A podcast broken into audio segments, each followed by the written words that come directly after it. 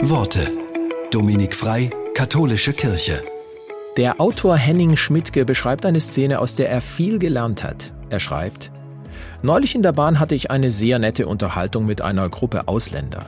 Mit Ausländerfeindlichkeit hätten sie noch nie zu kämpfen gehabt, sagten sie. Haha, reingelegt, es waren Holländer, aber die stellt sich beim Hören keiner vor. Holländer sind Ausländer, aber nicht die Ausländer, von denen wir reden, wenn wir über Ausländer reden. Das können Sie sicherlich bestätigen, wenn Sie sich jetzt gerade einen Holländer vorstellen. Haha, schon wieder reingelegt. Die Holländer im Zug hatten nämlich afrikanische Wurzeln. Aber wenn ich Holländer sage, dann stellen Sie sich keine afrikanisch aussehenden Männer vor. Gegen Ihre eigenen Vorurteile kommen Sie nicht an.